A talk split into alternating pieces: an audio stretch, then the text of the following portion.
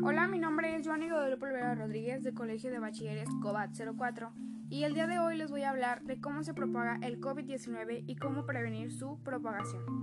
Bueno, la enfermedad de COVID-19 es una enfermedad infecciosa causada por un virus recientemente descubierto en China en el año 2019 y transportado a México en el año 2020.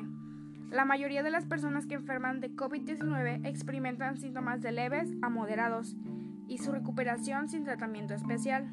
¿Cómo se propaga el COVID-19? El virus se transmite principalmente a través de las gotículas generadas cuando una persona infectada tose, estornuda o expira.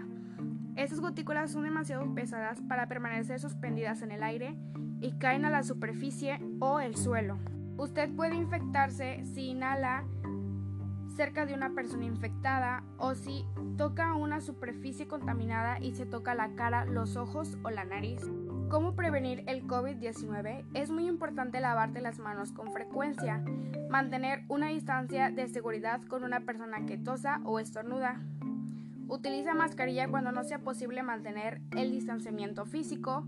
No te toques los ojos, la nariz ni la boca. Cuando tosas o estornudes, cúbrete la nariz y la boca con un pañuelo. Si no te encuentras bien, quédate en casa. En caso de que tengas fiebre, tos o dificultad para respirar, busca atención médica. Llama por teléfono antes de acudir a cualquier proveedor de servicios sanitarios para que te acompañen a un seguro donde te puedan atender bien y recuerda, si te proteges tú, nos proteges a todos.